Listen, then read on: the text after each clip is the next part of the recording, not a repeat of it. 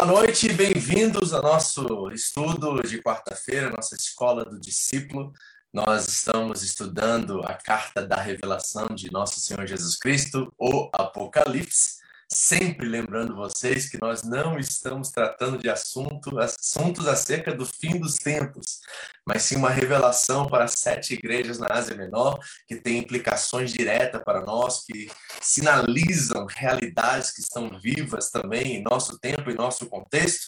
Então, podemos sermos, ser inspirados, sermos exortados no sentido de encorajamento e também entendermos as dificuldades, os desafios que a igreja do primeiro século viveu, que é incomparável à nossa realidade no nosso século, mas que tem sinais, que tem aparências de muitas das realidades que nós experimentamos e vivemos em nosso contexto. Os desafios são diferentes, mas as características são muito presentes, muito parecidas, e por isso temos muito a aprender com nossos irmãos, como disse a igreja primitiva, que o sangue dos mártires é o solo fértil da igreja contemporânea. Então, nós desejamos aprender, conhecer melhor a igreja, termos discernimento espiritual para podermos viver de forma relevante, corajosa em nosso tempo também e valorizar aquilo que é a igreja. Isso que esses irmãos, nós já estamos na nossa terceira ou quarta igreja, né? acho que é a quarta, certo? Éfeso, passamos por Esmirna, Pérgamo e agora vamos para Tiatira e temos muito, muito a aprender. Semana passada foi excelente o nosso tempo junto aqui, aprendemos tanto, eu recebi tantos testemunhos de vocês. E hoje creio que será o mesmo, que o Senhor possa nos dar graça, nos abençoar, para que possamos olhar para o texto e no texto encontrar ali a coragem necessária para nos nossos desafios termos uma resposta fiel, uma resposta que não só abençoa aqueles que estão próximos de nós, o corpo de Cristo, mas também, de certa forma, é, transmite esse legado que foi deixado pelos nossos antepassados. Um legado de sangue, um legado de perseguição, um legado de muita luta. E nós queremos honrar isso. Lógico, honrar primeiramente o Senhor, mas honrar também aquele que, aqueles que são seus braços, suas pernas, aqueles que são seus representantes, aqueles que são imagem e semelhança aqui na terra, tanto a nós quanto a eles, nós queremos honrar todo esse testemunho deixado, essa nuvem de testemunhas que foi deixado para nós. Amém? Então, bem-vindo você que está aí com a gente, você que está no Zoom, você terá um tempo logo após de fazer suas perguntas, comentários, né, e eu poder responder ou não algumas dessas perguntas. E você que está conosco pelo Facebook aqui, estou transmitindo aqui pela primeira vez, descobri um, uma nova tecnologia que permite simultaneamente ser transmitido no Facebook se eu conseguir aqui acessar as perguntas no final, você também pode fazer a sua pergunta e nós vamos investir um tempinho aqui no final para conversar sobre o assunto. Também vamos orar, pedir ao Espírito Santo que fale conosco, que nós temos algo muito interessante para ver hoje. Que o Senhor assim nos capacite.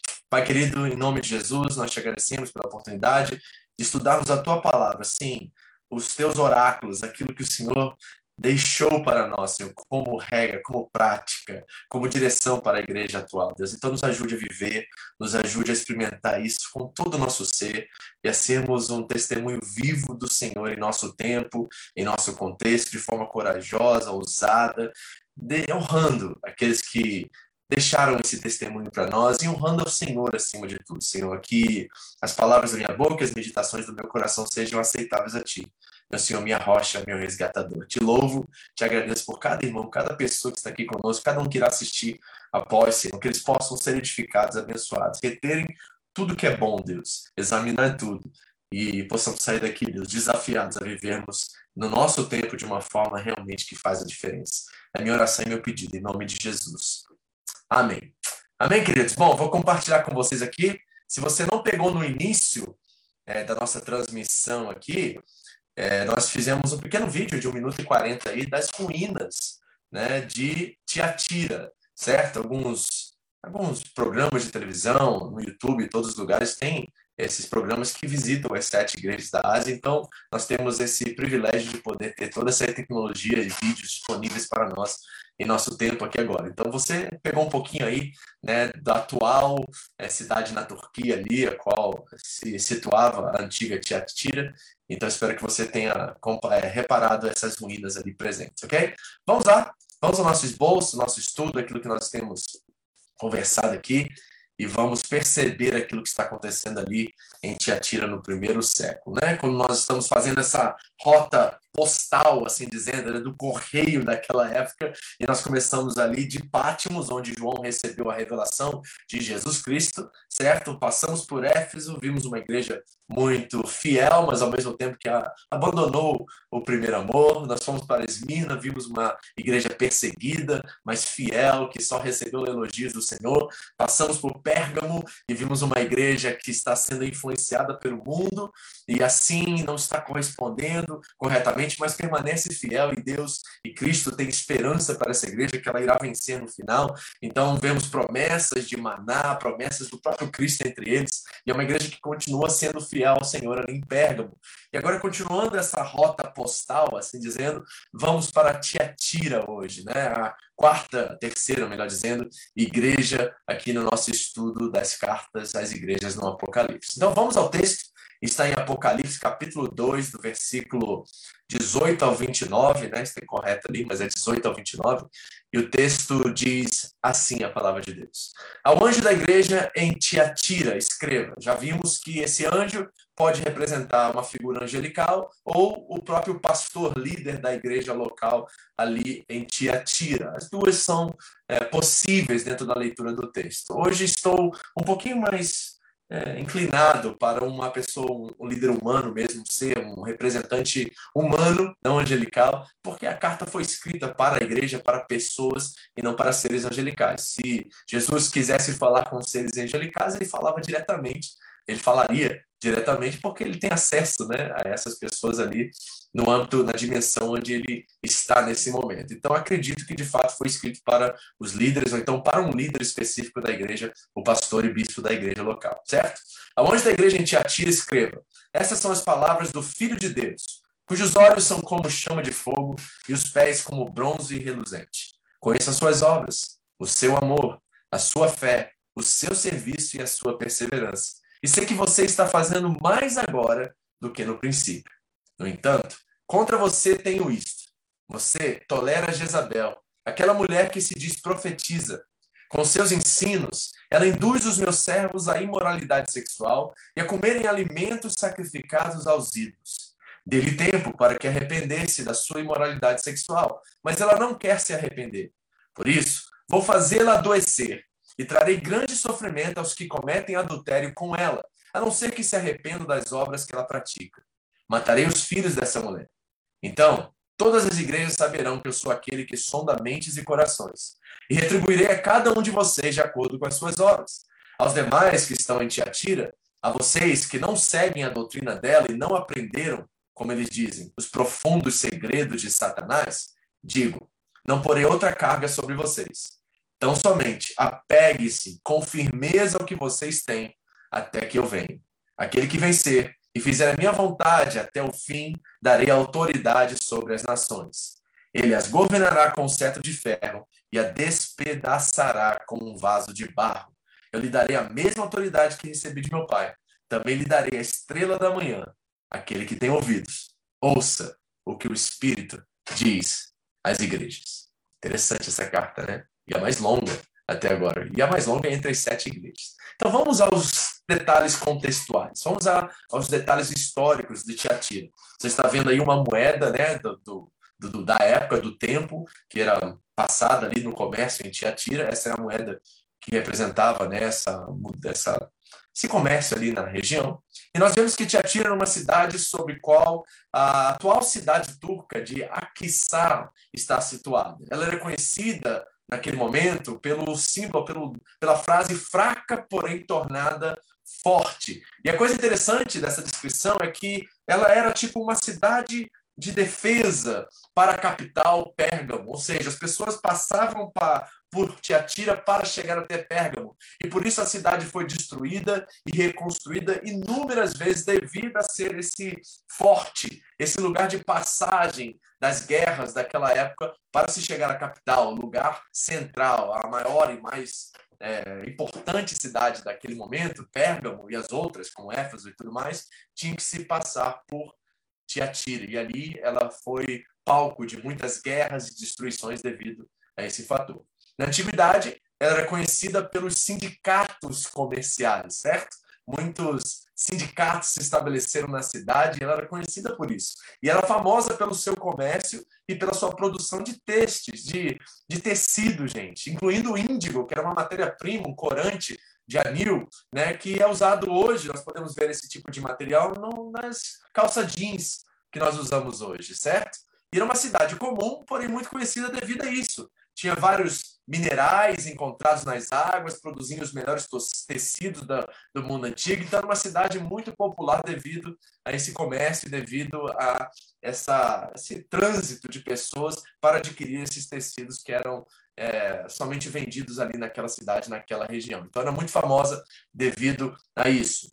Para poder trabalhar no comércio, naquela época, era necessário né, que o cidadão pertencesse a um desses sindicatos, certo? E esse sindicato promovia festas anuais, a qual ofereciam-se sacrifícios, ofertas às divindades pagãs, principalmente Apolo, que era o patrono, o deus patrono dos sindicatos, certo? Então, era, vamos colocar em, em palavras atuais, ou então em contextos atuais, era o Partido dos Trabalhadores que existia em Tiatira e todos tinham que pertencer a esses vários sindicatos que haviam na cidade. Se você não pertencia a um sindicato, você provavelmente não poderia fazer nenhum tipo de comércio na cidade. E, pertencendo a um dos sindicatos, você era obrigado a fazer oferendas, sacrifícios a o deus Apolo, que era o patrono daquela cidade. Então, se coloque por um segundo no lugar dos seus irmãos cristãos ali em Tiatira. Eles não poderiam vender nada, não poderiam oferecer seus, suas mercadorias, seu trabalho, porque trabalhar significa pertencer ao sindicato e pertencer ao sindicato significa adorar Apolo. Então, reparem a dificuldade que nossa, nossos irmãos e a igreja em Tiatira já passavam no ponto de provisão, no ponto de é, ser bem sucedido na área de, de, de, trabalho, seja o que for. Havia já um grande problema ali de a, a, adquirir recursos, finanças e tudo mais em Tiatira. A igreja era considerada fraca, marginalizada enfrentava várias pressões em todas as áreas, no contexto religioso, no contexto social, no contexto é, cultural, vamos dizer assim, havia pressões de todos os lados. E é interessante que para essa igreja, Jesus escreve a maior, a mais longa de suas cartas. Jesus tem muito a falar e a revelar para a igreja de Tiatira. Então, eu quero que você imediatamente Coloque-se no lugar de seus irmãos ali em Tiatira. Você não poderia ter seu próprio negócio, você tinha dificuldade de comprar no mercado, você, provavelmente, como pai de família, não poderia fazer nada sem pertencer ao sindicato, e pertencer ao sindicato significava que você deveria ir prestar culto a Apolo, porque ele era o patrono dos sindicatos. Então, nós temos um problema sério aqui, tanto social, religioso como cultural. A igreja está sofrendo pressões demais devido a isso. As fotos que você vê aqui é do anfiteatro ali em Tiatira e do templo de uma das divindades que ali eram celebradas ali em Tiatira. Aqui está o mapa atual, se você quer se situar e saber onde está exatamente esta cidade nesse momento agora, está ali na Turquia, certo? E um dia, se você tiver a oportunidade de ir à Europa, você pode, quem saiba, visitar né, ali aquela região e conhecer é, todas as sete igrejas, que não estão todas lá, né? Nós vimos que Esmina continua tendo a igreja na cidade, em Pérgamo, né? Que é a cidade ali local. Acho que é Pérgamo, não, Pérgamo tem a ver com Pérgamo, né? Mas na cidade local ali, mas em Tiatira ou Aquissar, que é a cidade agora, não existe mais uma igreja cristã não existe mais a igreja de Tiatira, ok? Bom, nós temos um personagem muito famoso de Tiatira. Eu não sei se você conhece a Lídia. A Lídia era uma vendedora de tecidos de púrpura e ela era da cidade de Tiatira. O texto lá em Atos capítulo 16 diz exatamente isso. Aqui está nosso personagem mais famoso do texto bíblico, que era da cidade de Tiatira. Diz assim o texto: No sábado, Paulo, saímos da cidade e fomos para a beira do rio, onde esperávamos encontrar um lugar de oração. Sentamos-nos e começamos a conversar com as mulheres que haviam se reunido ali. Uma das que ouviam era uma mulher temente a Deus chamada Lídia, vendedora de tecido de púrpura da cidade de Tiatira. Então, aí está né, esse contexto, e aqui vemos um, uma prova histórica que, de fato, é, era muito conhecido o tecido, e Lídia, provavelmente, era uma pessoa de próspera, muito rica, e a questão é, será que ela pertencia a um dessas, desses sindicatos ali de Tiatira? com certeza ela pertencia, mas a partir do momento que ela conheceu a Cristo, e aqui Paulo está escrevendo para a igreja em Filipenses, né? Mas provavelmente ela veio de Tiatira, será que ela continuou vendendo púlpito? Será que ela continuou é, cedendo essa área religiosa da vida dela para continuar os seus negócios? É uma pergunta que fica né, na história e só vamos saber um dia. Diz o texto assim: O Senhor abriu seu coração para atender a mensagem de Paulo, e tendo sido batizada, bem como os da sua casa, ela nos convidou, dizendo: se os senhores me consideram uma crente no Senhor, venham ficar na minha casa e nos convencer. Então aqui está um exemplo, aqui do lado você pode ver desses tecidos, né? Esse corante que é extraído dessa planta, você vê a planta aqui também, é uma planta normal, parecia um mato, mas a sua raiz é que extraía essas cores, esses corantes da sua raiz e fabricavam-se e tintavam assim todos esses tecidos que você vê alguns exemplos aí nas fotos. Então, é, era uma cidade conhecida por causa dos tecidos, e aqui está a nossa é, personagem mais famosa de Tiatira, nossa querida Lídia. Aqui está uma foto, né, uma iconografia dela, né, da Igreja Católica Romana, mas te dá uma noção, basicamente, de como era Lídia e como eles assim representaram ela durante a história da igreja. Ok? Bom, vamos fazer uma pequena retrospectiva, só para você entender o progresso da revelação aqui, porque nós estamos entrando aqui, ou saindo, na verdade, do primeiro grupo né, das igrejas e, um grupo a qual todos tinham uma verdadeira fé. O que o texto nos, nos apresenta é que em Éfeso, Esmina e Pérgamo, todas as igrejas eram fiéis ou verdadeiras, passavam por lutas, dificuldades. Pérgamo, principalmente, estava sendo influenciada né, pelos nicolaítas e todas essas questões que existiam no contexto cultural e religioso, mas eram igrejas que são descritas como fiéis, como ortodoxas nesse sentido. Então, esse primeiro grupo cabe aqui. É importante nós fazermos uma leitura desse primeiro grupo para que possamos ver ao entrar no segundo grupo, a qual a cidade de Tiatira e a igreja de Tiatira pertence, que são as igrejas que não permaneceram fiéis, que é um progresso de deslealdade ou infidelidade às escrituras e ao Senhor Jesus, e por isso Jesus aumenta né, a sua escrita, a sua revelação, também a severidade né, da disciplina, do julgamento de Jesus também se apresenta de uma forma muito mais ampla no segundo grupo, nós estamos vendo aqui algumas coisas que, que creio serem, serem importantes de lembrarmos. Por exemplo, em Éfeso, nós vimos que a igreja era leal a Cristo e a sã doutrina, mas havia abandonado o primeiro amor, e Jesus os chama a voltarem ao primeiro amor, certo? Nós vimos isso claramente. Em Esmirna, nós vemos que a lealdade da igreja é testada pelo fogo e provada ser verdadeira. Ela era mais mais perseguida, porém a mais fiel. E em Pérgamo, a mesma lealdade foi testada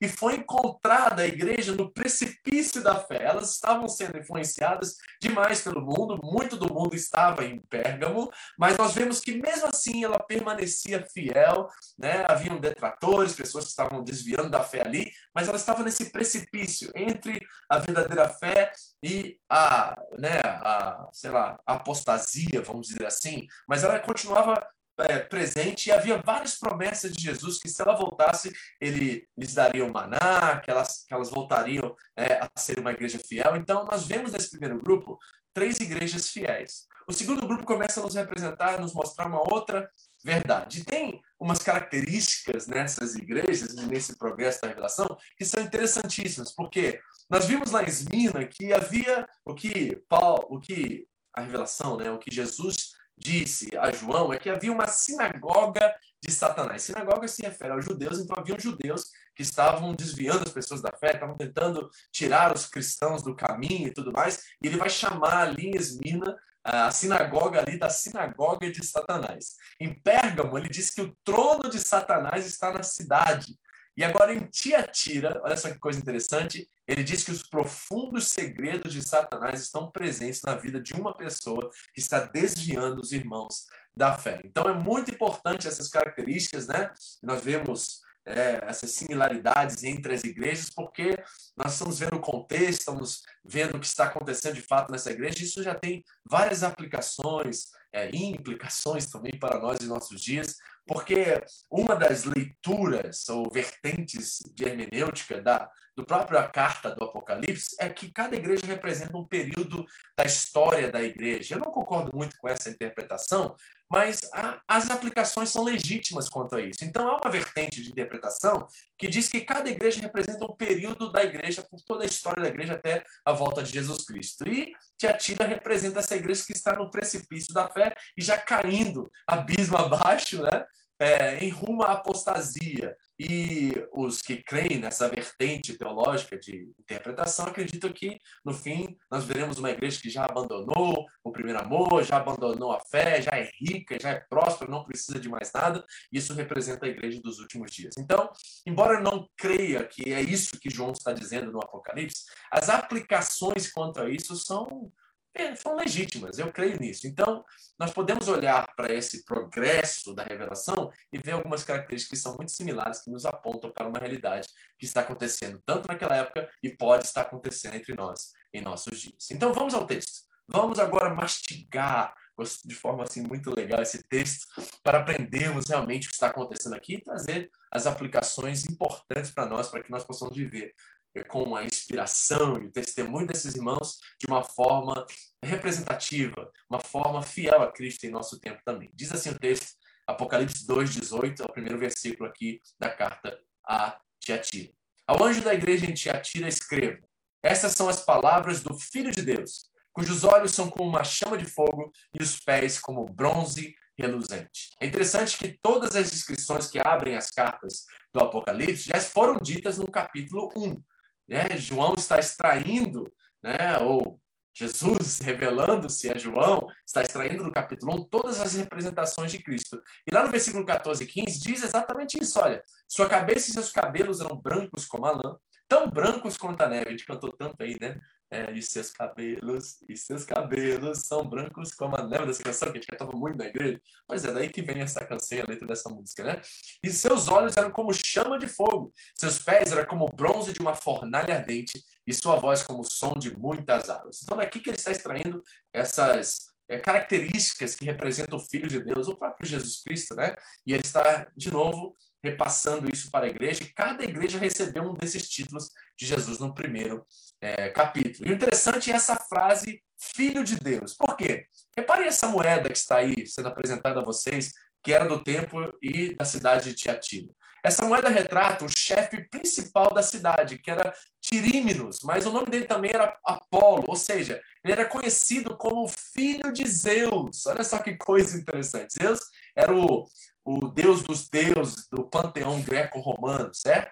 E ali ele era considerado chefe da cidade, em Tiatira era considerado Apolo, ou Tirímenos, o nome dele, e ele era chamado de filho de Zeus. E quando Jesus se apresenta à igreja de Tiatira, é como se ele estivesse dizendo assim, ó, não há filho de Zeus, só tem um filho de Deus. E esse filho de Deus é, é alguém que tem os olhos como chama de fogo, ou seja, é um juiz né, que vem para disciplinar, para tratar, para colocar as coisas no eixo, e ele é, tem autoridade, tem poder, tem onisciência, tem capacidade para julgar perfeita e severamente. Né? Então, essas, esses símbolos que nós estamos vendo aqui, e essa frase Filho de Deus, é uma, uma forma uma satírica, eu ia dizer, mas uma forma assim de uma indireta de Jesus ao chefe da cidade de Tiatira, que se chamava, ou se auto-intitulava, como filho de Zeus. E ele diz: Não, só tem um filho do Senhor, de Deus, do Criador, do Pai,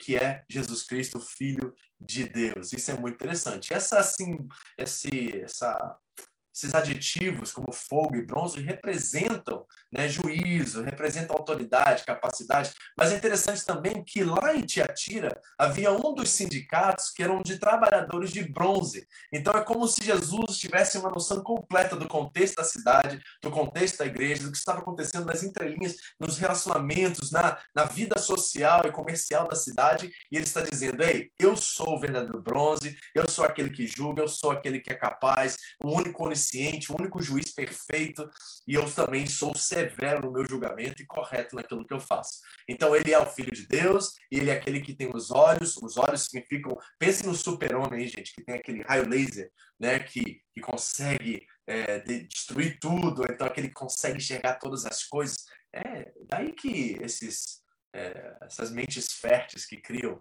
o DC Comics e os Marvels tiram muito dessas figuras de linguagem que nós vemos na Bíblia e do contexto do primeiro século, do período inter, testamentária e tudo mais, essas figuras de linguagem, como literatura apocalipse, se apresentam, e muitos desses autores, desses escritores modernos, retiram dessa, desse tipo de linguagem, né, de literatura, muito dessas figuras que nós vemos hoje nos super-heróis, em quadrinhos, e agora da Marvel, da DC Comics aí por aí, né? Então, olha só que coisa interessante, Jesus está dizendo, eu sou a autoridade real, eu sou aquele que capacita e sou capacitado para julgar, eu sou o onisciente de Deus, eu sou o filho de Deus. E ele se apresenta numa linguagem muito comum, peculiar à igreja em para sua representação como verdadeiro juiz da cidade e da igreja, ok?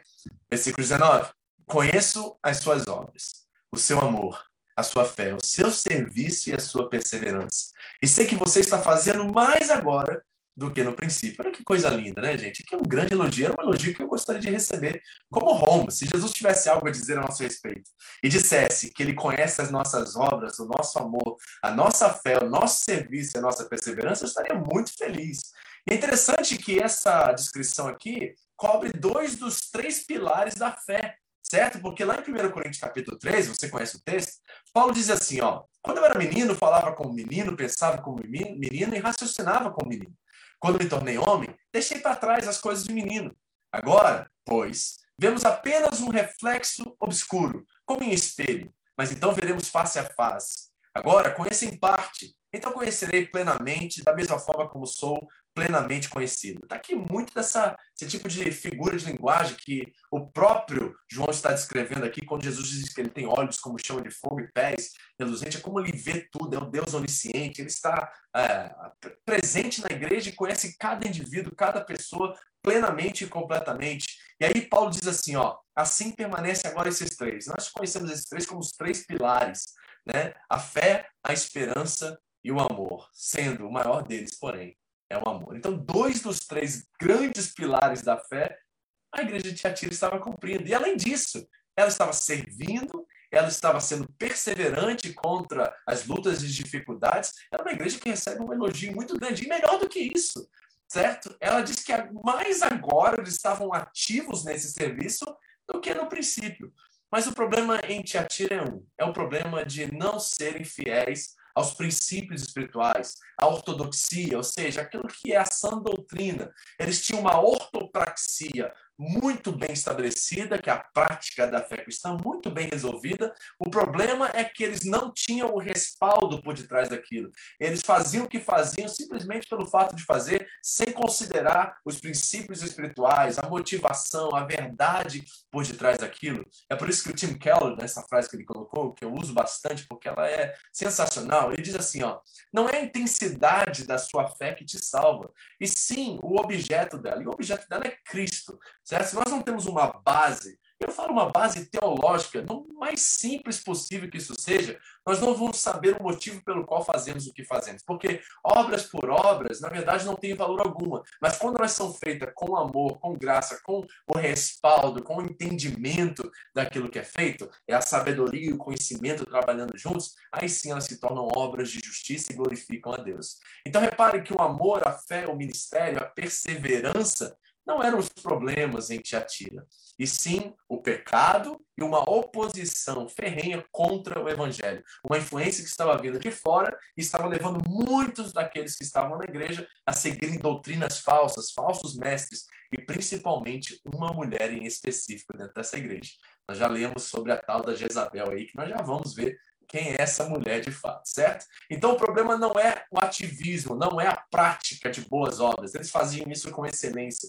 E nós podemos, de fato, queridos, como Roma, agora eu falo como pastor de vocês, e para vocês que são de outras igrejas que estão aqui e devem ser leais ao seu ministério, à igreja a qual você pertence, nós podemos fazer grandes obras de amor, podemos fazer toda a caridade. Paulo disse em 1 Coríntios 3, nós podemos é, fazer tudo, né? falar em línguas, dar o nosso dinheiro todo aos pobres, mas se nós não tivermos amor. E amor não é uma frase de efeito, amor não é uma palavra, amor tem um respaldo, um significado, um entendimento, uma palavra que respalda que o amor é, porque a Bíblia diz que, que o amor é. O amor é Deus, certo? Então, quando nós temos essas duas coisas trabalhando muito bem, a ortodoxia e a ortopraxia, aí nós encontramos ortopatia, que é o amor à caridade, o verdadeiro serviço às pessoas. Então, muitos estão ativos na igreja, muitos estão trabalhando, muitos estão fazendo, mas estão deixando de lado um pouquinho do conhecimento, um pouquinho da sã doutrina, um pouquinho né, de coisas que vão deixando rachaduras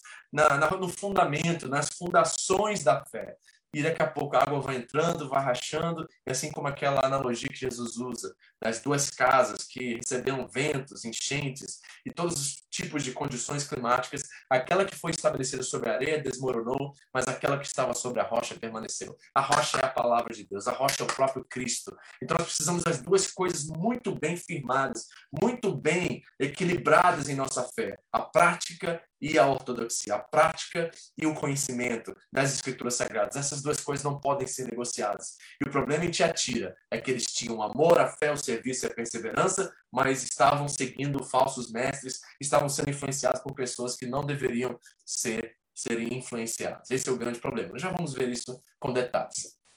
20 diz assim, ó: No entanto, contra você tenho isso. Você, reparem, amor, fé, serviço, perseverança, OK. Mas contra você eu tenho isso. Jesus quer completitude, Jesus quer o todo. No entanto, contra você eu tenho isso. Você tolera Jezabel, aquela mulher que se diz, ela se auto-intitula auto profetiza.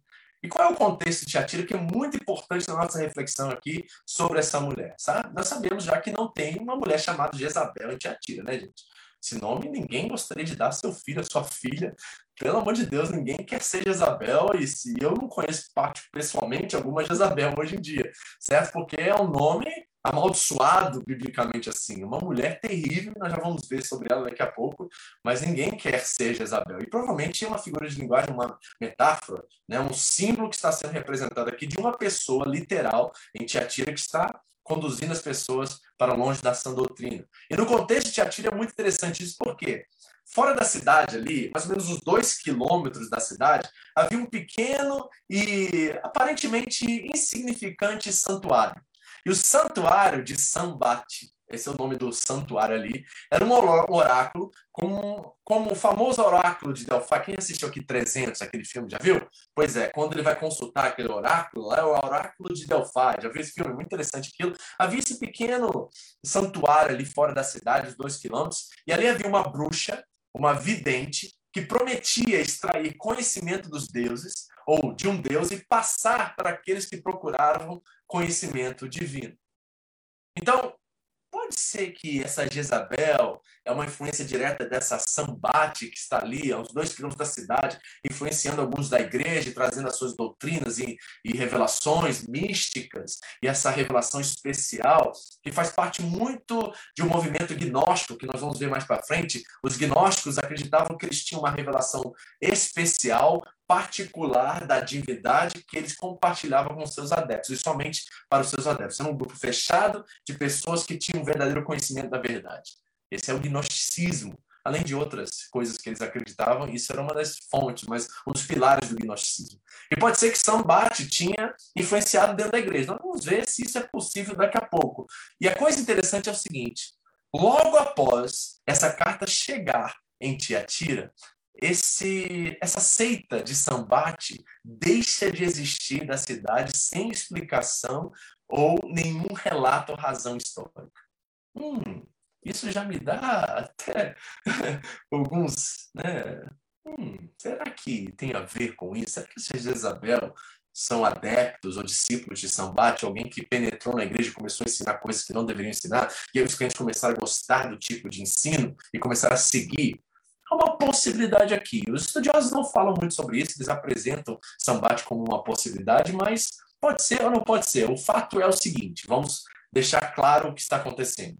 Uma mulher, que ela é chamada de Isabel devido ao contexto do Antigo Testamento, já vamos ver isso, está trazendo falsas doutrinas, falsos ensinos dentro da igreja de Tiatira. E muitos dos crentes em Tiatira estão seguindo seus ensinos, estão desviando da fé. Esse é o primeiro problema que nós encontramos aqui em Tiatira. Então vamos ver isso com mais detalhes, esse problema. Quem é essa tal de Jezabel na história? Bom, nós não temos um relato histórico de alguém chamada Jezabel em Tiatira. Então nós estamos falando de uma figura simbólica que é cheia de significado devido ao contexto do Antigo Testamento. Vamos ver quem era essa mulher? Lá em 1 Reis, capítulo 16, do 29 ao 33, diz assim, ó, No 38º ano do reinado de Asa, rei de Judá, Acabe, filho de Onri, tornou-se rei de Israel e reinou 22 anos sobre Israel em Samaria. Acabe, filho de Onri, fez o que o Senhor reprova, mais do que qualquer outro antes dele. Ele não apenas achou que não tinha importância cometer os pecados de Jeroboão, filho de Nebate, mas também se casou com Jezabel, filha de Etibaal, rei dos Sidônios, e passou a prestar culto a Baal e adorá-lo certo? Então, Jezabel era uma pessoa de extrema influência. Nós conhecemos muito da história de Jezabel e Acabe e vimos que, que Acabe era um rei passivo, omisso, um banana que nós chamaríamos ele hoje, a qual Jezabel, na verdade, era a rainha sobre Israel durante aquele tempo. Ela que mandava e fazia acontecer, e Acabe era um bobão que ficava ali debaixo da saia dela, ouvindo e fazendo o que ela realmente queria certo? E no templo de Baal, que ele mesmo tinha construído em Samaria, Acabe ergueu um altar para Baal, fez também um poste sagrado, e ele provocou a ira do Senhor, o Deus de Israel. Olha só o que diz agora. Mais do que todos os reis de Israel antes dele. Acabe é o pior dos piores. A Bíblia chama Manassés, que sacrificou seu próprio filho aos deuses, como o pior rei da história de Israel. Mas Acabe é par, é parente assim, ó, próximo de Manassés, certo? Porque Manassés, no final do seu ministério, do seu reinado, se converteu, se arrependeu dos seus atos e voltou ao Senhor. Mas Acabe não. Acabe é considerado o pior de todos os reis. E ele se casou com essa mulher que mandava nele, certo? Lá em 1 Reis 20, 21, diz assim, ó, nunca existiu ninguém como Acabe, que, pressionado por sua mulher Jezabel, vendeu-se para fazer o que o Senhor reprova ele se comportou da maneira mais detestável possível, indo atrás de ídolos, como faziam os amorreus que o Senhor tinha expulsado diante de Israel. Então, ele era pressionado pela sua mulher, ela que mandava. Então, nós vemos já esse espírito de independência, de mandar, de querer oh, usurpar a autoridade, usurpar né, o seu lugar no reino, tomar o lugar do rei. Nós estamos vendo todas essas ideias de autor, ligadas à autoridade aqui na vida dessa mulher no Antigo Testamento, não em Tiatira, mas que essas características são apresentadas e ela é chamada de Jezabel dentro de Tiatira. Então nós estamos, temos que lembrar que essas características provavelmente estavam presentes nessa mulher que estava influenciando a igreja, levando a igreja a prestar culto, a idolatria e tudo mais. Vamos ver exatamente agora os resultados dessa que a igreja tolera, chamado Jezabel, que se chama, repare que não foi a igreja que levantou ela para o ministério profético como profeta, mas ela mesmo se diz ser profetiza, mas de acordo, é, está implícito aqui no texto, ela não era. Aos olhos de Jesus, ela poderia ter o título que ela quisesse, poderia ter o carro que ela quisesse dentro da igreja, mas para Jesus ela não era profetisa. E diz o texto assim, ó, com seus ensinos, ela induz os meus servos à imoralidade sexual e a comerem alimentos sacrificados aos ídolos. Então, a primeira coisa é que ela está ensinando a igreja doutrinas falsas. Ela está ensinando a igreja certo? E esses ensinos, essas doutrinas, estão levando a igreja à imoralidade sexual e a comerem alimentos, ou seja, a idolatria. Então, o problema ali em Tiatira é que essa mulher é, havia uma falta de coerência, de fidelidade com as escrituras. As pessoas, por não terem conhecimento e não buscarem conhecer a Deus e ler a palavra e ter conhecimento bíblico, eles estavam aceitando qualquer ideia, qualquer né, e qualquer coisa que viesse dessa mulher estavam se desviando do caminho. Nós vemos isso muito presente na história da igreja, o que nós chamamos na teologia, foi Martim Lutero que cunhou esse termo, antinomianismo, que significa contra a lei, e é uma declaração que significa que, sob a dispensação do Evangelho da Graça, a lei moral não tem uso algum ou obrigação, porque, somente a fé é necessária para a salvação. É o que nós chamamos hoje de supergraça, ou graça barata, um termo cunhado também por Dietrich Bonhoeffer, que foi um pastor na Alemanha durante o regime nazista. E o que é esse conceito de supergraça? É que a lei não importa, nós não devemos nem olhar princípios espirituais do Antigo Testamento, nas leis de Israel, na lei moral, que são os dez mandamentos, nós devemos viver somente pela graça e exclusivamente pela graça, certo? Ou seja, não adotamos, não prestamos atenção, jogamos fora todo o Antigo Testamento e toda a lei. Quando de fato nós sabemos que o Antigo Testamento tem sua luz própria. Jesus disse, no caminho de Emaús, em Lucas 24, que toda a lei era sobre ele. O que nós precisamos aprender é discernir o espírito da lei da lei. Isso é aplicação, princípios. Tem coisas que foram escritas de fato para Israel, as leis cerimoniais, civis, mas a lei moral continua em vigor para nós como cristãos. Os dez mandamentos continuam em vigor para nós como cristãos. Então nós temos que entender que o Antigo Testamento tem uma luz própria e sem o Antigo Testamento nós não conheceríamos quem o Messias é e quem Cristo é. Eu lembro de um teólogo dizendo que se ele tivesse que escolher entre a descoberta do Antigo Testamento e do Novo Testamento, ele ficaria com o Antigo Testamento. Porque somente no Antigo Testamento ele pode provar e conhecer que, de fato, Jesus Cristo é o Messias esperado e o Filho de Deus. Então nós temos que entender que o Antigo Testamento tem sua própria luz. E nós devemos sim considerar os princípios espirituais estabelecidos na lei. E provavelmente essa mulher, a Jezabel de Tiatira, a qual o nome não é esse, estavam ensinando suas próprias doutrinas e desviando as pessoas né, para um mover, talvez, de graça barata, de idolatria e moralidade sexual, e isso começou a se tornar um grande problema ali em Tiatira. Então, quais são os resultados desses ensinos dela? Imoralidade sexual e alimentos sacrificados ao ídolos. Nós estamos vendo isso por todo o Novo Testamento, né, gente?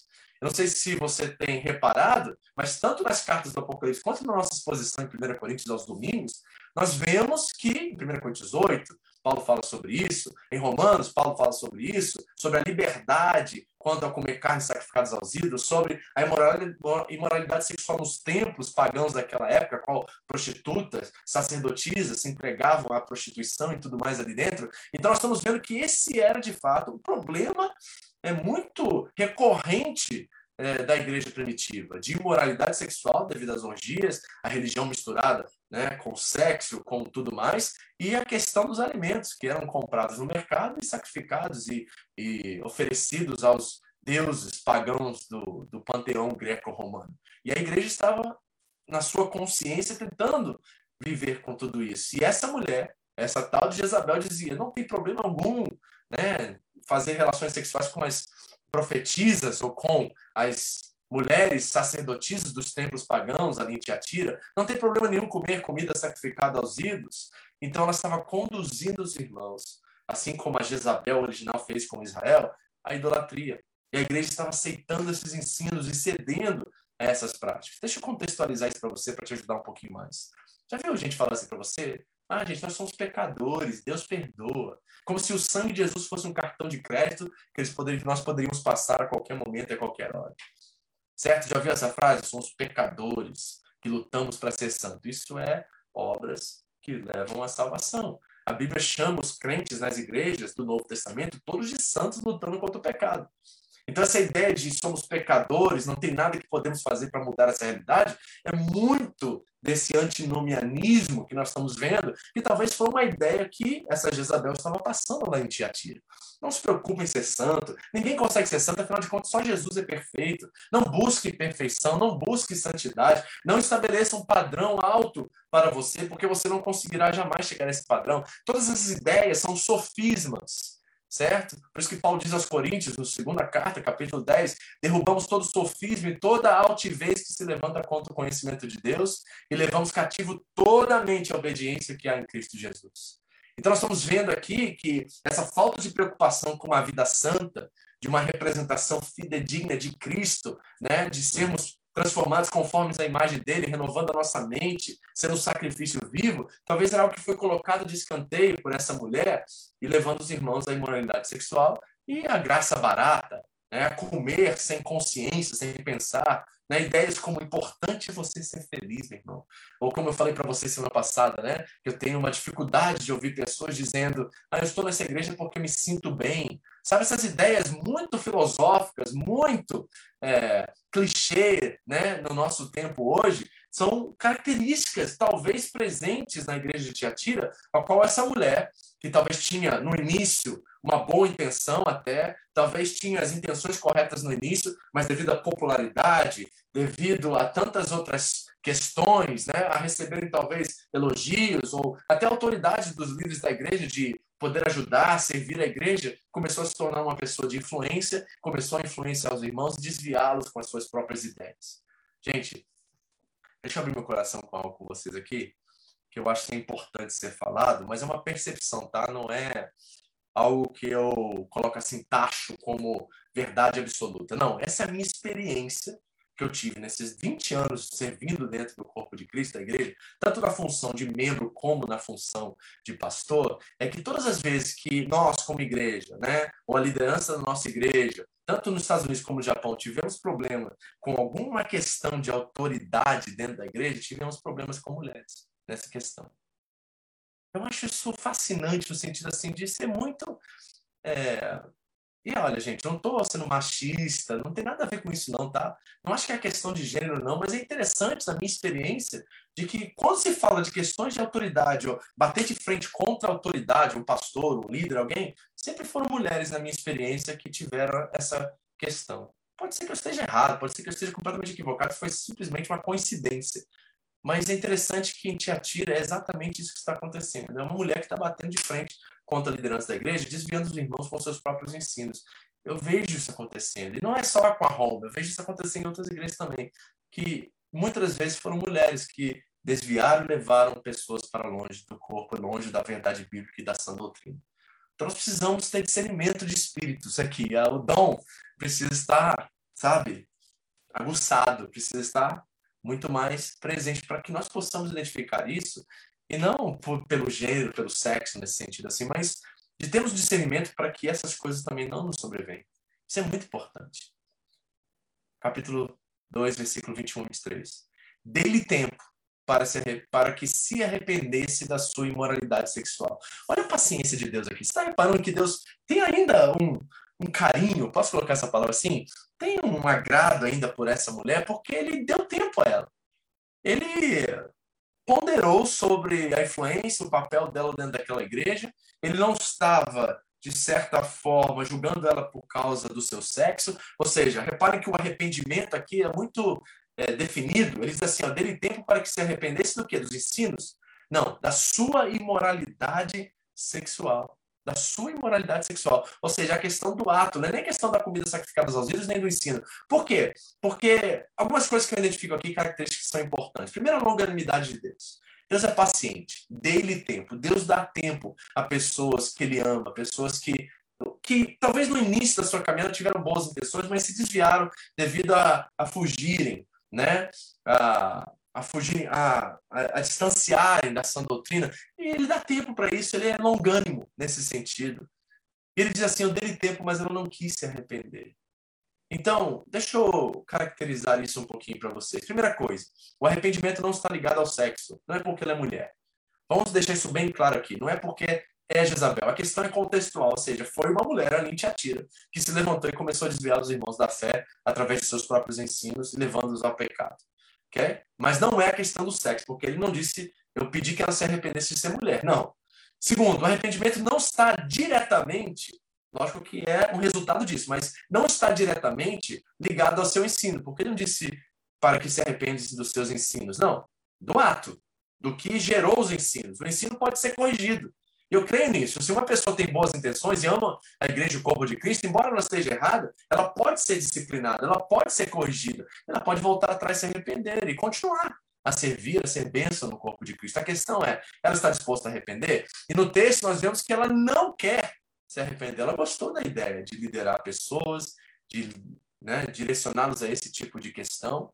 E o arrependimento não tem a ver, ou seja, o arrependimento, melhor dizendo, tem a ver com a falta de arrependimento. Ou seja, Jesus gostaria que ela permanecesse no corpo, mas ela não quis.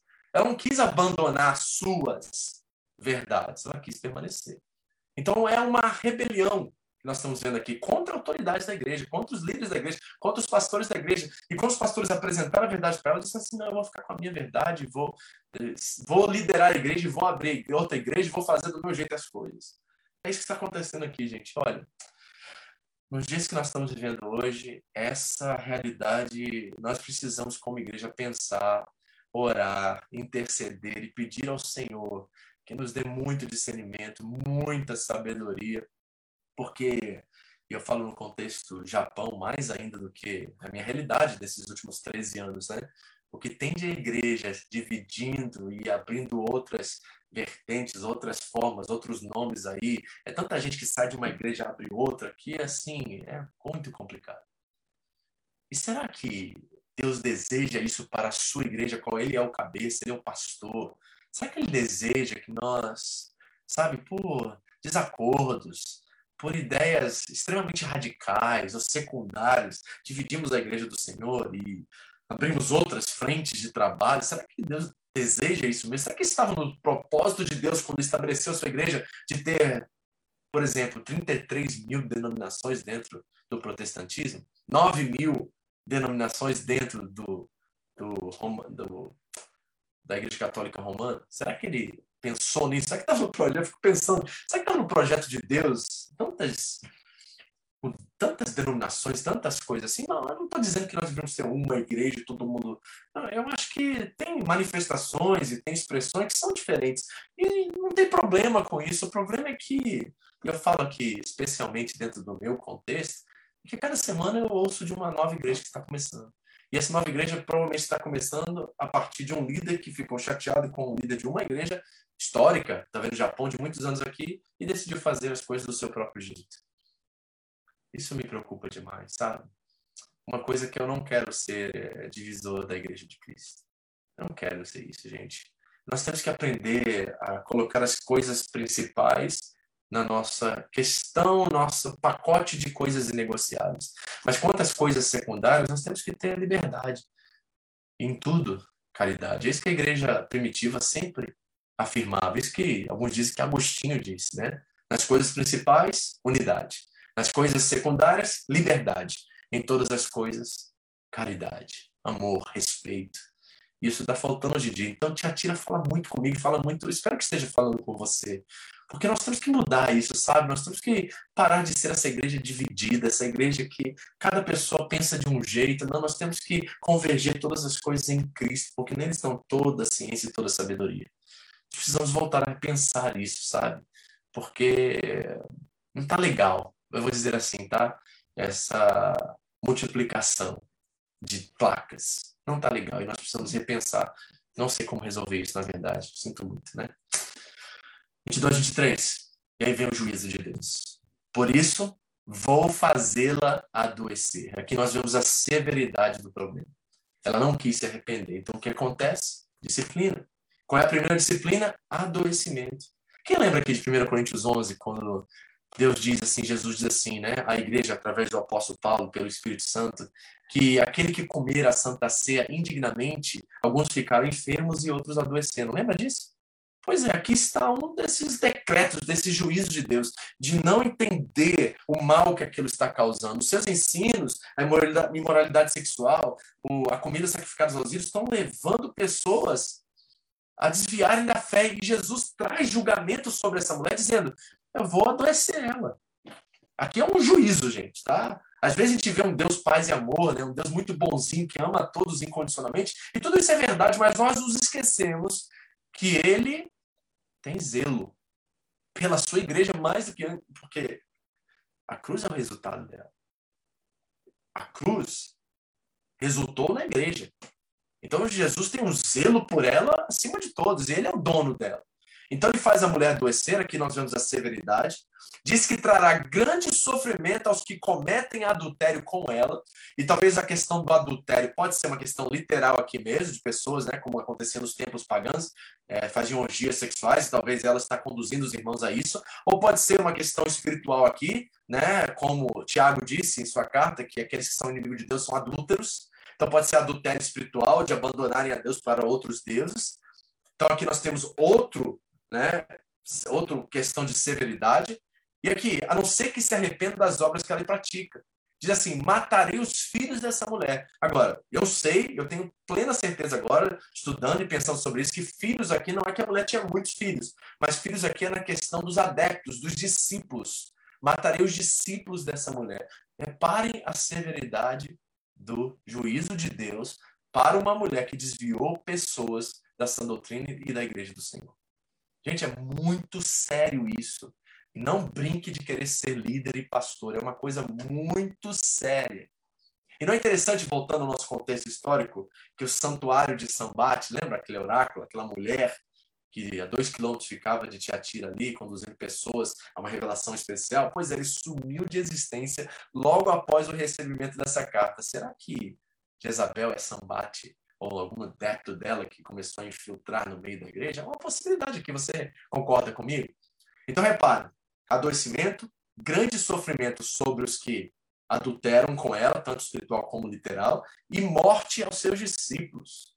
Sério, né? Lembra lá em 1 João, capítulo 5, 16, João diz que tem um pecado que leva à morte, e para esse não há arrependimento? Pois é.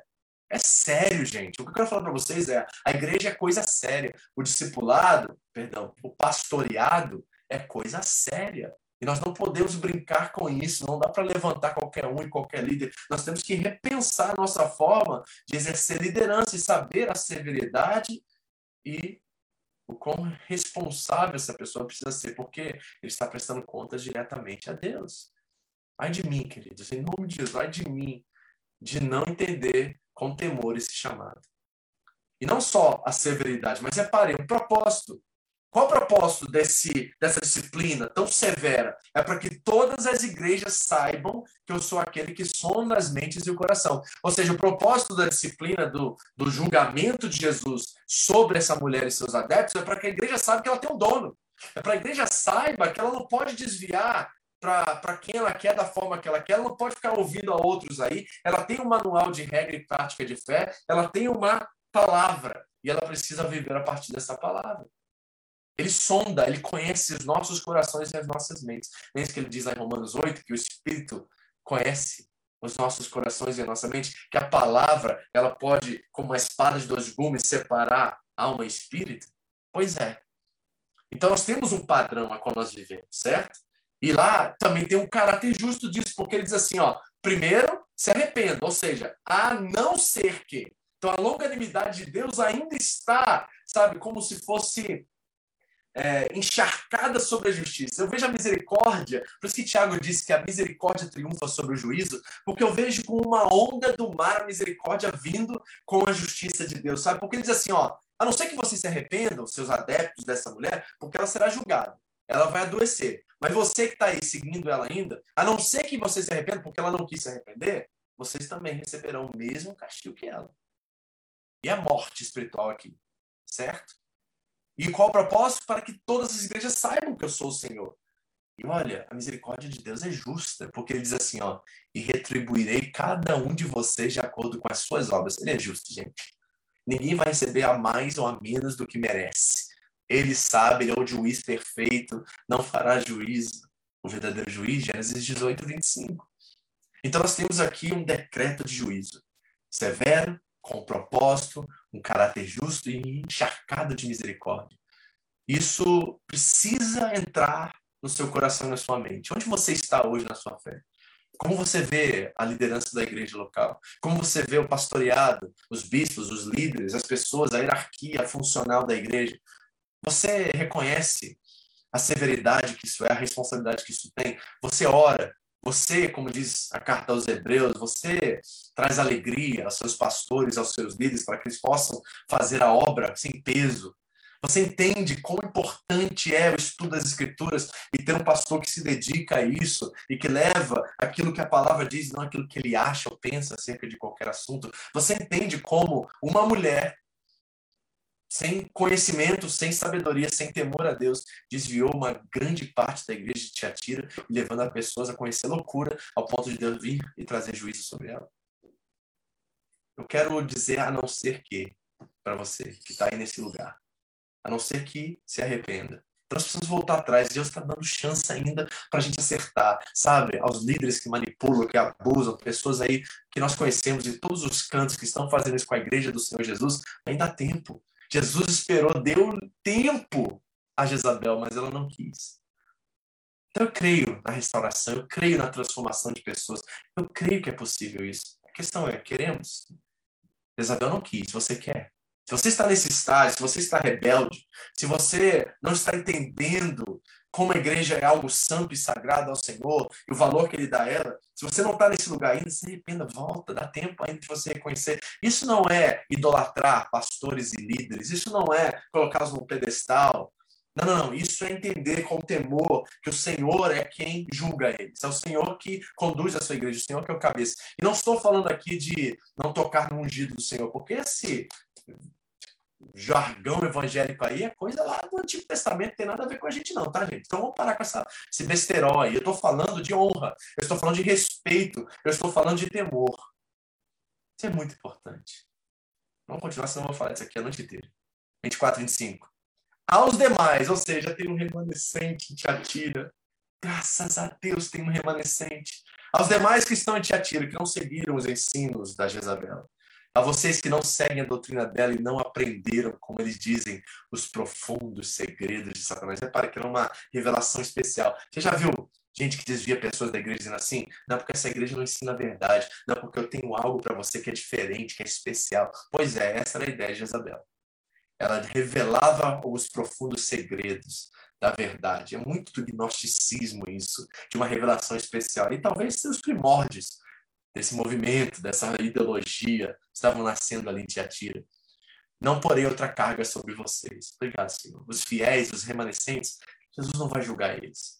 Mas ele dá um condicional a eles. Diz assim, ó, tão somente apegue-se com firmeza ao que vocês têm, até que eu venha. Então Deus sempre tem um remanescente. E no contexto de Jezabel, lá no Antigo Testamento, com Elias, quem lembra do Monte Carmelo, né, dos profetas de Baal, do post-ídolo, a qual é, é, Elias matou, certo? Teve todo aquele aquela história que eu queria que se tornasse um filme, que deve ser uma coisa sensacional assistir aquele movimento ali, aquele momento ali, né, da, do desafio de Elias com os profetas, e ele mata os profetas no final, e aí ele recebe o relatório de Jezabel, e Jezabel diz que vai cortar a cabeça dele, então ele foge, vai para uma caverna, se esconde, está em depressão. Lembra desse texto? Vamos rever isso? Olha, lá em 1 Reis diz assim, ó, Ora, Acabe contou tudo a Jezabel que Elias tinha feito e como havia matado aqueles profetas à espada.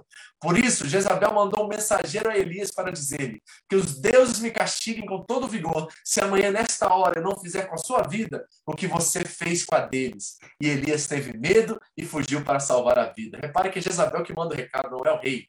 É ela que está no comando, ela que está na frente, ela que é temida. E destemida também, né?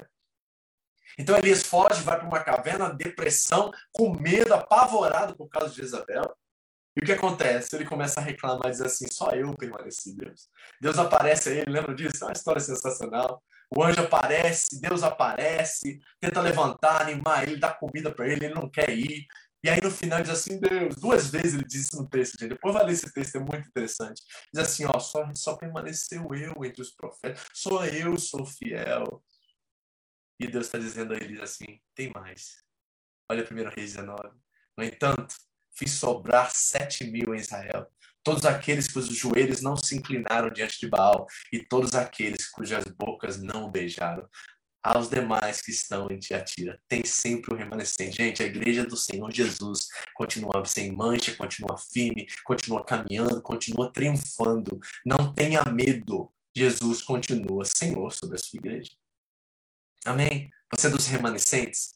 Você é daquele que ama a igreja, que cuida dela, que protege ela, que ama a sua liderança, ama no sentido assim de proteção, cuidado, honra, que sabe, que faz o melhor possível para que eles possam ser tudo aquilo que Deus chamou eles para serem. Ou você que está aí no caminho do ministério pastoral, você consegue reconhecer o valor da igreja, você consegue reconhecer a responsabilidade e o temor que se deve ter pela igreja do Senhor Jesus, que não é brincadeira isso, que não é um trabalho, mas sim uma vocação espiritual eterna, temerável nesse sentido.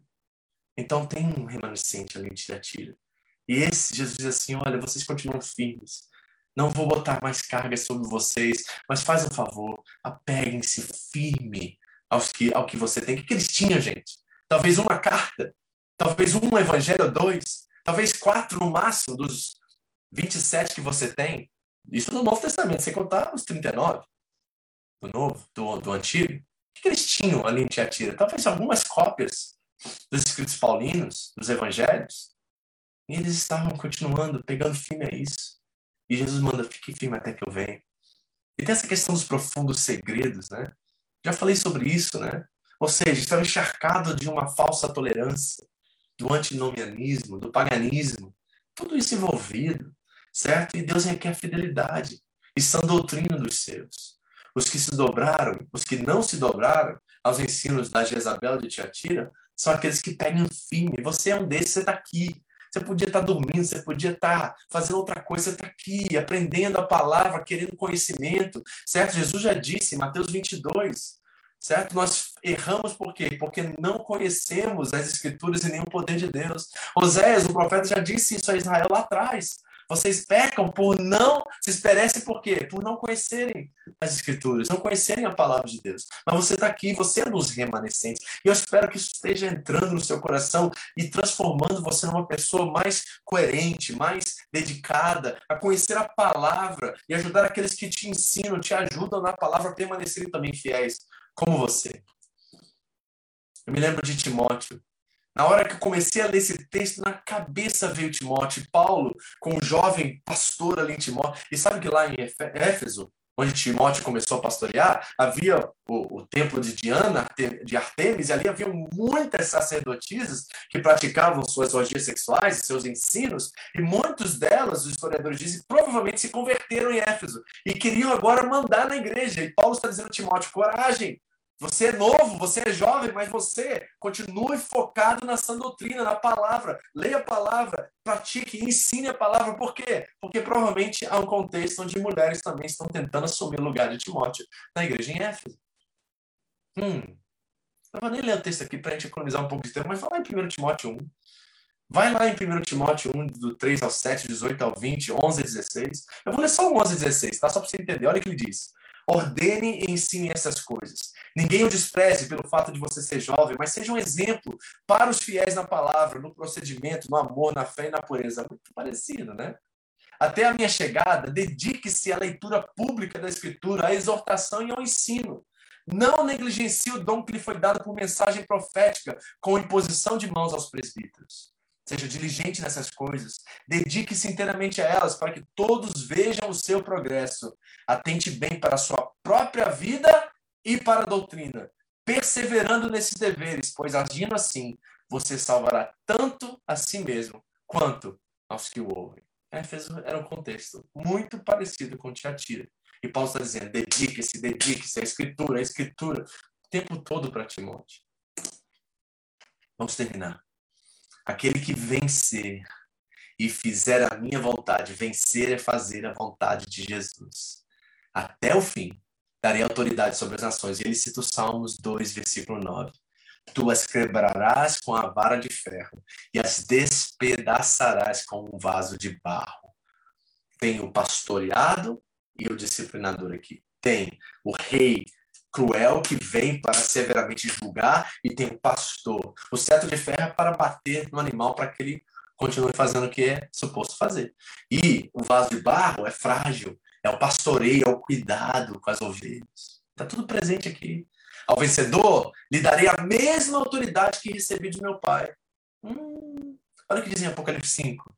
Tu és digno de receber o livro e abrir os seus selos, pois foste morto e com teu sangue comprastes para Deus gente de toda tribo, língua, povo e nação. E o que, que esse povo é para você agora que você comprou Jesus? Tu os constituíste reino e sacerdotes para o nosso Deus, e eles reinarão sobre a terra. É a nossa missão. Nós fomos comprados por um alto preço para que agora, com a autoridade de Jesus, reinemos juntamente com Ele. Isso é a recompensa dos que permanecem firmes. Reinar, gente. Você súdito do grande rei, reinará com ele. Que recompensa maravilhosa, que esperança maravilhosa nós temos na glória. E aí ele diz algo que eu achei sensacional, diz assim, ó, também lhe darei a estrela da manhã. A estrela da manhã, pastor, que história é essa? Que símbolo é esse? Está lá em Apocalipse 22, olha, é a interpretação desse texto. Eu, Jesus, enviei o meu anjo para dar a vocês esse testemunho concernente às igrejas. Eu sou a raiz e o descendente de Davi, o resplandecente estrela da manhã. Quem que ele vai nos dar? Também lhe darei a estrela da manhã, ele dará a nós a si mesmo. Os fiéis receberão o rei, reinarão com ele, estarão na presença dele, terão ele completamente. Gente, não tem presente melhor e maior do que esse. Essa é a grande recompensa aos demais que estão em Tiatira e a todos nós que permanecemos fiéis a Cristo. Quem tem ouvidos, ouça. Quem tem ouvidos, ouça. Pai, em nome de Jesus, duras palavras o Senhor nos disse nessa noite, mais verdadeiras.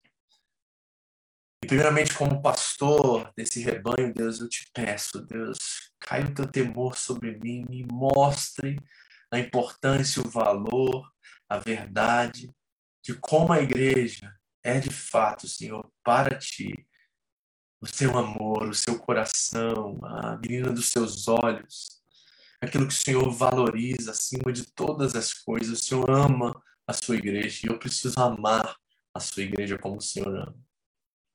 Isso não significa abrir mão da disciplina, abrir mão da exortação, abrir mão do cuidado, da proteção. Significa tudo isso, Deus. Eu te peço, Deus.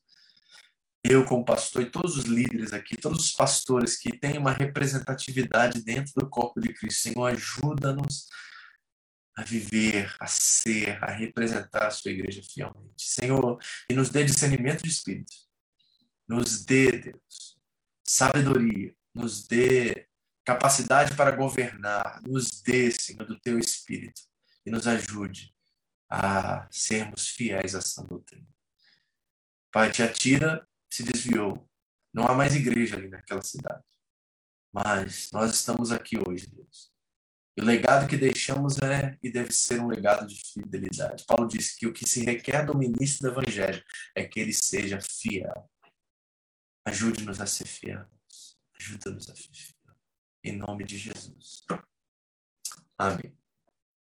Amém? Bom, agora é com vocês. Se alguém deseja aqui comentar, perguntar, o que você quiser, é hora sua agora de você estar comigo aqui né, fazendo suas perguntas, seus comentários, aquilo que chamou sua atenção, o que você quiser. E nós vamos ter um tempinho aqui, uns 10 minutos para responder ou não as suas perguntas e suas contemplações do que você ouviu. Alguém?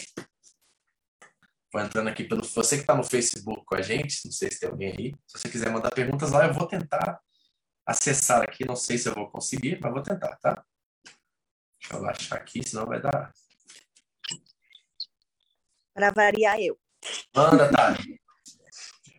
É, o, que, que, é, o que eu quero dizer é que, na verdade, é, o, o que é aplicado, por exemplo, para a igreja de Tiatira, nesse caso, igual você explicou, era uma mulher mas pode ser um homem, tipo, fazendo esse papel de, tipo, de, de liderando a igreja, mas estimulando pessoas a...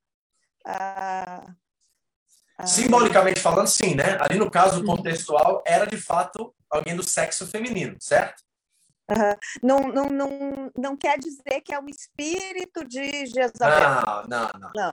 Não, vamos parar com esse negócio de maldição hereditária, ou seja, qualquer princípio de transferência de demônio de um para outro. Não, não, conheço isso biblicamente, isso é ideia e, de gente muito, sabe? E esse fato, tipo, que ele que está escrito que vai adoecer, tipo assim, é, daí a gente pensa que algumas doenças são mesmo é, ocasionadas por Deus? Pois é, essa, essa é uma ótima pergunta, certo?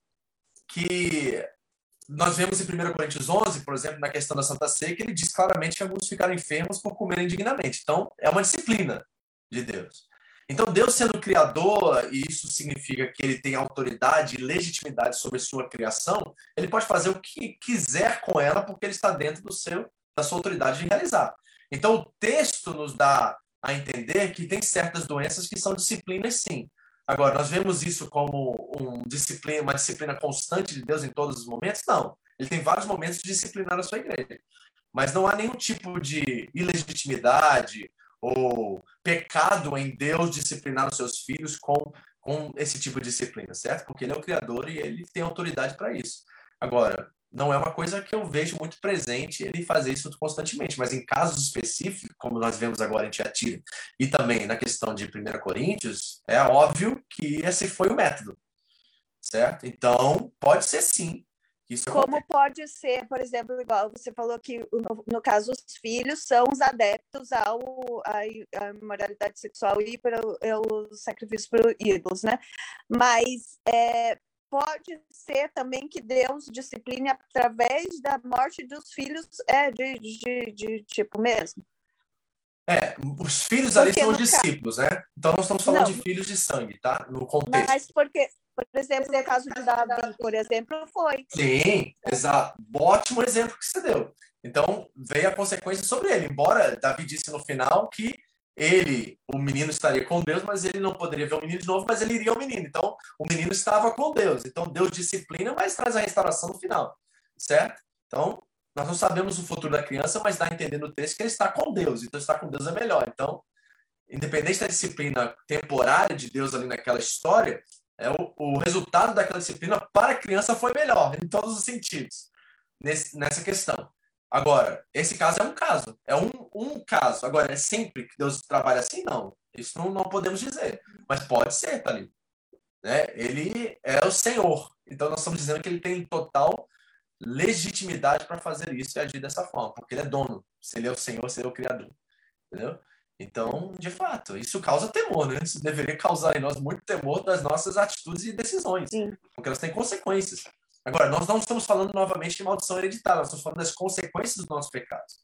Certo? Uhum. Um pai que é alcoólatra, certo? Provavelmente ele tem um gene dentro dele, hereditário, a qual há uma facilidade da criança, uma sensibilidade a mais genética dele tá, ser atraído mais ao álcool e essas coisas devido a uma condição genética. Não quer dizer que tem um demônio que mandou o filho beber, sabe? E, e se tornar viciado em, em álcool. Não, não, não. É uma questão de exposição genética na questão é, de um pai alcoólatra, né? E um pai também prostituto, ou seja, o que for, certo? O filho viu aquilo acontecendo a vida toda e a, é, assimilou aquilo e começou a ver como exemplo e acabou vivendo. E como tem casos de, de, de filhos que eu conheço que viveram em famílias destruídas e são completamente o, o, o averso, né? São gente do bem, gente correta, gente ética, gente determinada, próspera, sabe? É o exato oposto dos pais. Então, reparem e nós vemos isso muito na teologia bíblica, que em Êxodo, Deus visita até a quarta geração dos idólatras e aqueles que o odeiam. Em Ezequiel, os filhos não pagarão mais pelos pecados dos pais. Em João 9, Jesus diz aos cegos de nascença que não foi ele nem os pais dele que cometeram pecado, mas isso aconteceu para a glória de Deus. Então há um progresso da revelação que quebra as pernas da maldição hereditária. Cada um é responsável por si. Agora, as consequências das nossas decisões, sim, podem ser fatais para os nossos filhos, porque eles estão observando e imitando né, os nossos atos e as nossas é, iniquidades. Né? Ok, obrigada. Nada. Alguém mais? Obrigado, Thalita. Sempre. Deixa eu ver aqui. O pessoal tá no. Bom, aqui no Face não tô vendo nenhum comentário. Tem mais tá uma coisa que eu lembrei. Manda. É, mas não, não é muito a ver. O, no texto de Timóteo que você leu, fala de imposição de mãos. O que, o que quer dizer é, é, especificamente isso? É muito sério. Eu vejo que essa questão da imposição de mãos na igreja primitiva e no texto bíblico é uma coisa que é levado a, a uma seriedade muito grande. Ou seja, necessita haver pessoas que foram levantadas com o propósito, com o chamado pastoral do, do presbitério, né? E foram, vamos dizer assim, reconhecidas pela igreja, levantadas pelo Senhor para impor as mãos sobre a cabeça de outros. Então, é um cuidado que eu tenho ensinado a vocês e eu ensino, ensinei isso domingo passado, no momento que nós tivemos após o fim da mensagem, a qual as pessoas que desejaram pelos dons de curas e pelas operações de milagres e pela fé, receberam oração minha, por as mãos sobre a cabeça deles como autoridade espiritual. E na hora que eu pedi para eles orarem pelos irmãos que estão enfermos, eu pedi não coloque a mão na cabeça de ninguém, ore simplesmente impondo as mãos sobre os ombros ou tudo mais. Por quê? Porque a imposição de mãos na Bíblia Sagrada é uma questão de autoridade espiritual está diretamente atrelada a uma autoridade espiritual. Então, Deus leva muito a sério isso na Bíblia, tanto no Antigo quanto no Novo Testamento, e se isso é um papel de uma autoridade espiritual. Então, não é qualquer um que pode exercer esse. E eu posso impor as mãos sobre os meus filhos, por Sim, exemplo? porque você é uma autoridade espiritual sobre eles. Está uhum. entendendo a questão da autoridade espiritual? Na igreja são os pastores. Na família são os pais. Está entendendo? a, a, hierarquia funcional vem muito em jogo aqui quando nós estamos falando sobre isso. Então, você, como autoridade espiritual sobre seus filhos, tem todo o direito de fazer isso por eles. E deve. E deve fazer isso. Tá bem? Obrigada. O que mais, pessoal?